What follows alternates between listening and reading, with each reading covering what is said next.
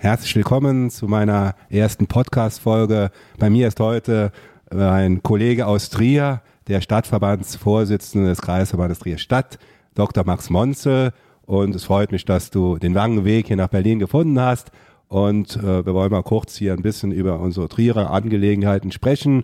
Max, vielleicht kannst du ja mal deine Sichtweise jetzt als ja doch schon immerhin zwei Jahre in Amt befindlicher Vorsitzender des Kreisverbandes Trier Stadt äh, berichten. Wie siehst du Trier? Wie siehst du äh, vor allen Dingen auch Trier im Bezug zur Grenznähe?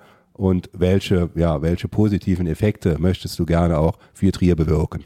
Andreas, schön, dass wir die Gelegenheit haben. Schau, Trier ist äh, für mich als äh, Urtrierer, die meisten wissen, ich wohne, bin 47 Jahre alt und wohne 47 Jahre im gleichen Haus in der Paulinstraße. Also mehr Trier geht nicht. Trier ist mir ganz wichtig und, und mein politisches Engagement in Trier ist auch darauf zurückzuführen, dass ich für die Stadt was tun will. Die Stadt ist im Wandel, die Peripherie ist im Wandel, du hast es angesprochen, Luxemburg. Ähm, die Luxemburger äh, vor lauter Geld äh, suchen sie natürlich, sich jetzt auch neu zu, äh, zu erfinden ähm, und machen auch nicht Halt davor, natürlich über die Grenze zu gucken und zu fragen, was kann man denen an der Grenze eigentlich noch abnehmen und, und, und hier behalten, an Kaufkraft, an, an Entwicklung, an, an, an Perspektive. Und ähm, so unterschwellig habe ich schon gehört, da das Thema Einzelhandel ne, ist so ein Thema zum Beispiel. Wir haben heute, bis heute äh, in Trier den Vorteil, dass die Luxemburger zu uns einkaufen kommen. Aber wenn sie zu uns einkaufen kommen, dann äh, müssen wir auch was dafür tun, dass es attraktiv bleibt. Und äh, die Diskussion, die wir jetzt haben, ob äh, wir in der Peripherie der Stadt große Einkaufszentren zulassen, solche Malls, wie wir es kennen, solche SB-Warenhäuser, äh, da, da, da habe ich so meine Sorgen, dass äh, diese unsere Innenstadt dann ein bisschen ausbluten könnte und, und eigentlich das, was unsere Innenstadt zum Beispiel auch von, von äh, Einkaufssituationen in Luxemburg unterscheidet, dass wir das genau verlieren. Du sprichst da ja einen äh, sehr guten Punkt an, der auch in der politischen Diskussion auch äh, sehr hohe Wellen schlägt, gerade in Trier.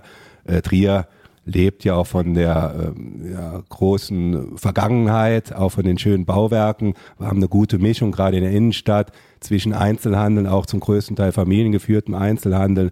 Wir haben äh, eine gute Mischung auch mit touristischen Attraktivitäten, aber auch mit Gastronomie. Und es ist eine, äh, wirklich eine Einzigartigkeit, die ich so in anderen Städten nicht sehe. Und da ist Trier schon ein Alleinstellungsmerkmal, was wir in Deutschland haben.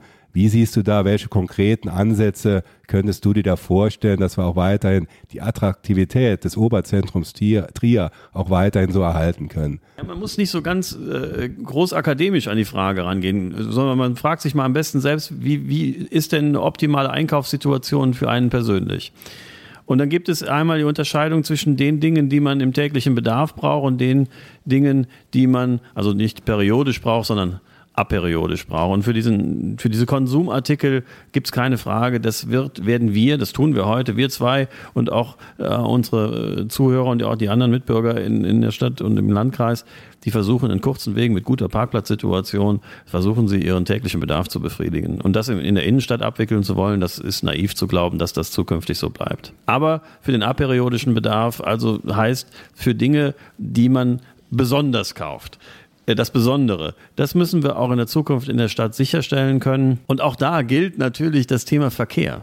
Auch wir zwei, wir sind gerade jetzt hier von dem anderen Termin hierher gefahren ähm, zum Reichstag. Äh, wir haben nicht so lange mit dem Flugzeug von Luxemburg nach Berlin gebraucht, wie wir von äh, Berlin-Pankow jetzt äh, zum, zum Reichstag gebraucht haben. Und das Gleiche gilt natürlich äh, für den Einkaufenden in Trier. Der will eine gute Infrastruktur haben und der will kurze Wege haben und äh, da müssen wir dran arbeiten. Ich unterscheide hier ähm, ganz konkret zwischen dem Verkehr nach Trier und dem Verkehr in Trier. Das heißt, die Erreichbarkeit der Stadt Trier. Und da ist natürlich das klassische CDU-Thema auch, ähm, wie sieht's hier äh, mit unserer Umgehungsstraße Trier, dein, dein Thema, ähm, die, äh, wie sieht's damit aus? Also wir brauchen eine gute Erreichbarkeit der Stadt Trier und problemlos, nicht über die Bitburger. Und äh, dann müssen wir uns überlegen, wie wollen wir modern in der Stadt Trier dann mit dem Verkehr in der Stadt umgehen. Das Thema Mobilität ist ja auch in Berlin hier ein großes Thema und äh, ich hatte die Woche ja noch im Ausschuss, gerade hier in Berlin, auch äh, zum Thema Mobilität gesprochen, haben ein Mobilitätskonzept auch in der Fraktion entworfen, was wir auch jetzt äh, dann in den nächsten Schritten in die Breite rantragen. Und du hast bewusst auch gesagt, einerseits städtische Mobilität, also Mobilität in Trier und zum anderen natürlich, wie können wir auch äh, Trier erreichen. Und da spielen zum einen der Personenverkehr mit rein, spielt aber auch die ganzen Warenströme, die nach Trier kommen. Und Trier lebt ja auch davon, jede Stadt lebt ja davon, dass wir einen guten Anschluss haben. Und äh, das Thema Westumfahrung ist angesprochen worden. Da bist du ja genauso, da stehen wir eigentlich sehr, sehr eng aneinander. Da kommt ja kein Platz zwischen uns, äh, dass wir da natürlich jetzt auch fordern, die Landesregierung, dass die endlich mal die Planung auch umsetzen, dass wir wirklich da auch eine Entlastung bekommen. Das hilft gerade auch den ja, dem Einzelhandel ja auch im Trierer Süden, den Gewerbeflächen dort und hilft natürlich auch bei uns im Konstanburger Raum. Äh, und das nächste Thema ist natürlich auch, wie können wir zukünftig auch junge Menschen dafür begeistern, in der Region Trier sich anzusiedeln. Wenn nur, wenn wir auch wirklich äh, Arbeitsplätze schaffen, aber auch ein kulturelles Angebot eben weiterhin zur Verfügung stellen. Da äh, werden wir auch in Zukunft weiter für sorgen können, dass wir junge Menschen mit Familie eben dort, dort ansiedeln. Und äh, in dem Zusammenhang noch ein Satz. Wir hatten diese Woche auch hier ein Treffen dieser Regiopole-Netzstruktur gehabt. Und dann sieht man ja gerade in Deutschland, dass wir zwischen diesen Metropolen und zwischen dem rein ländlichen Raum auch eine Struktur brauchen, die Teilmetropole Aspekte hat, wo eben auch junge Menschen auch begeistert sind, entsprechend gerade sich in solchen Regionen anzusiedeln. Da spielt Luxemburg mit rein, wo wir besondere Standortfaktoren in Trier haben. Und ich denke mal, da wäre vielleicht auch mal ganz interessant zu sehen, wie deine Einschätzung da ist, äh, wie die Region sich als solches auch jetzt äh, im Rahmen des Verkehrsprojektes, aber auch im Rahmen von äh, zusätzlich neuen, interessanten Gewerbeansiedlungen weiterentwickeln könnte. Vielleicht da auch mal deine Meinung in der Sache. Also ich möchte zwei Stichworte geben, die heißen Qualität und Kooperation. Das erste, Qualität. Wir dürfen nicht mit der Stadt in die Zweitklassigkeit und auch nicht mit der Region in die Zweitklassigkeit verfallen, sondern wir müssen immer wieder einen hohen Qualitätsanspruch haben. Wir müssen das Beste ist gerade genug das Ziel verfolgen.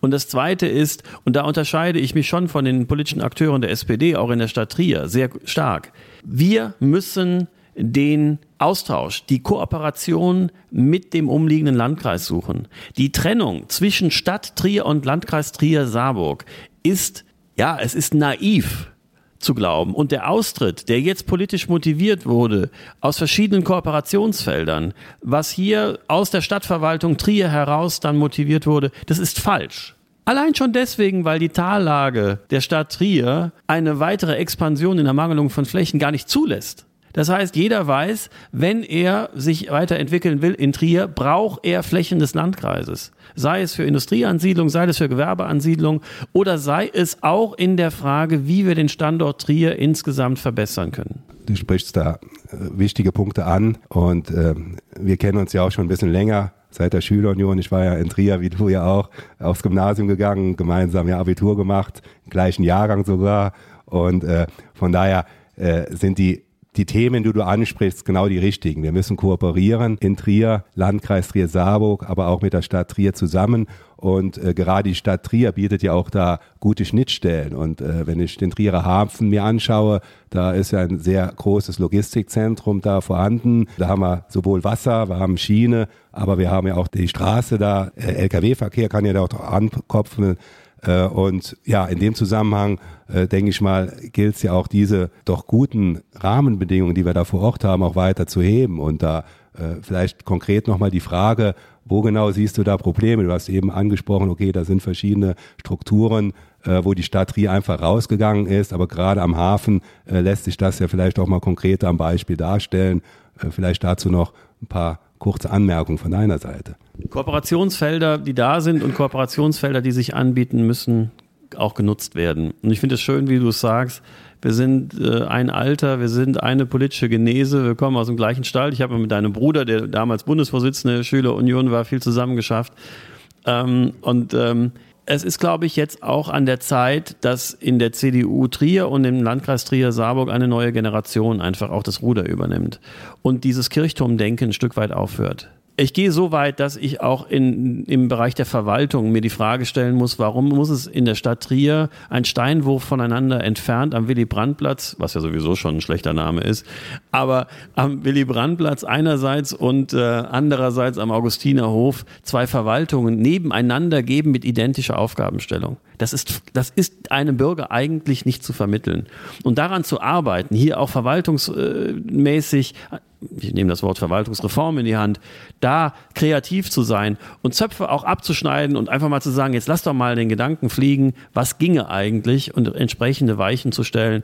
Das ist auch die Aufgabe einer neuen politischen Generation. Das beinhaltet natürlich dann auch, dass wir äh, das Subsidiaritätsprinzip auch wirklich umsetzen. Das heißt, wir müssen auch Verantwortung in die Gremien an der untersten Ebene geben und zur Verantwortung gehört natürlich auch finanzieller Spielraum. Und da äh, sind wir ja in der politischen Debatte, jetzt gerade in Berlin, äh, wird die Debatte auch Richtung äh, Grundsteuerreform äh, wieder vorangetragen. Und da sehe ich doch mit Bauchschmerzen diesem neuen Wertemodell entgegen, was der äh, Finanzminister Scholz eben jetzt propagiert. Da wird ja eher mehr Bürokratie geschaffen. Äh, siehst du vielleicht auch bei anderen äh, Themenfelden. Wir waren ja heute eben auch in der MPS-Anlage hier in Berlin, in der Abfalltrennanlage in Berlin gewesen. Äh, siehst du da vielleicht auch an anderen Beispielen Möglichkeiten, wo wir Bürokratie abschaffen, wo wir auch einfache Regelungen äh, durchsetzen können und wo wir vor allem dafür sorgen, dass der Steuerzahler im Endeffekt durch äh, weniger Kosten eben auch erleichtert wird. Und da hatten wir eben ja eine interessante Diskussion gehabt, insbesondere auch, wenn man dieses Abfallkonzept sich anschaut, siehst du da vielleicht auch Möglichkeiten, dass wir da konkret vielleicht auch mehr Handlungsspielraum vor Ort umsetzen können. Na, der Gesetzgeber hat ja äh, das Thema Abfallwirtschaft insofern eingeschränkt, weil er gesagt hat, a, muss der Bereich der Wertstoffe privatisiert werden und nur noch die Restabfälle sollen kommunal zuständig sein. Entschuldigung, aber das heißt im Umkehrschluss, die guten ins Geldbeutelchen der Privaten und die schlechten in den Gebührenhaushalt der Bürger. Und das ist nicht richtig. Das kann man machen, aber dann darf man den öffentlich-rechtlichen Entsorgungsträgern, sei es im Abwasser oder sei es auch im Restmüll, darf man dann den Verantwortlichen nicht die, die, die Schelle umhängen. Weil wenn uns der Handlungsspielraum genommen wird, auch den wirtschaftlich attraktiven Bereich zu bedienen, dann darf man sich nicht wundern, wenn die Müllgebühren steigen. Und das erleben wir gerade im Papier, das erleben wir gerade bei den gelben Säcken, das erleben wir gerade bei den Gewerbeabfällen, das erleben wir gerade bei den Speiseresten. Überall Themenfelder, die interessant sind, aber die durch eine gute Lobbyarbeit auch hier in Berlin schnurstracks dann in die Privatisierung, in den privatisierten Bereich gehen. Und da sage ich, das kann nicht sein, wenn wir davon sprechen, dass wir im Bereich der Daseinsvorsorge den Bürger nicht über Gebühr im wahrsten Sinne des Wortes, nicht über Gebühr strapazieren wollen. Da sind wir ja, insbesondere hier in Berlin, äh, spricht man ja auch häufig von dieser Berliner Blase. Und ich als ja dann Abgeordneter von eher einem ländlichen Gebiet mit der Großstadt Trier, aber doch aus dem Dorf Pellingen, weißt du, wo ich auch wohne, denke manchmal, okay, Berlin ist sehr weit weg. Und das Spannungsfeld gerade zwischen dem ländlichen Raum und zwischen äh, ja, stadtumgebenden ländlichen Gebieten, wie wir sie in Trier haben, mit großem Entwicklungspotenzial und hier dieser Metropolenstruktur in Berlin, äh, ist ja schon ein Spannungsfeld, was äh, ich jetzt als, als neuer Bundestagsabgeordneter noch sehr kritisch auch sehe. Und da äh, sollten wir uns in der politischen Diskussion natürlich auch immer die Frage stellen, wie können wir die Themen auch so nach oben transportieren, dass wir wirklich da auch hinkommen, dass wir den Menschen vor Ort, wenn die andere Lösungen finden, wenn die im Landkreis eben zielgenaue Lösungen auch in der Abfallentsorgung, in der äh, Grünabfallverwertung eben finden können. Wie können wir das auch hier an der politischen Ebene nach Berlin äh, transportieren und wo könntest du eben auch deinen Anteil oder den Anteil unserer gemeinsamen Kollegen in der politischen Diskussion in, in Trier auch sehen, dass wir da auch ein, ein Miteinander, auch einen Dialog weiterführen, gerade auch um die verschiedenen Fragestellungen, die ja unterschiedlich auch sind. Gerade in der Stadt Trier ist ja eine andere Fragestellung, je nachdem auch noch, wo ich in der Stadt lebe als jetzt äh, im Landkreis. Aber die Fragestellungen, den Dialog, den müssten wir ja eigentlich auch weiter anstoßen. Wo siehst du da Möglichkeiten, um auch in deiner Funktion, die du ja jetzt auch äh, doch sehr gut auch ausführst seit zwei Jahren, äh, wo siehst du da Möglichkeiten, um da neue Akzente auch in der Region zu setzen? Nebenbei, äh, ganz nebenbei leite ich ja den Zweckverband ART und dieser Zweckverband ART ist ja zum Beispiel so ein zartes Pflänzchen der regionalen Kooperation. Das sind vier Landkreise und die kreisfreie Stadt Trier, die sich da in einem ganz bestimmten Aufgabenfeld der Abfallentsorgung zusammengetan haben. Und es funktioniert gut. Wir haben manierliche Diskussionen. Ähm, wir haben das eine oder andere zänkische Bergvolk unter uns, die natürlich immer nochmal den, den, den im Tal erklären wollen, wie es funktionieren soll. Aber ähm, dem Grunde nach kommen wir sehr gut miteinander klar. Und insofern ähm, äh, denke ich, dass solche Kooperationen wie der Zweckverband eigentlich auch Sinn machen, wenn sie gekoppelt werden an ein privatwirtschaftlich organisiertes Modell.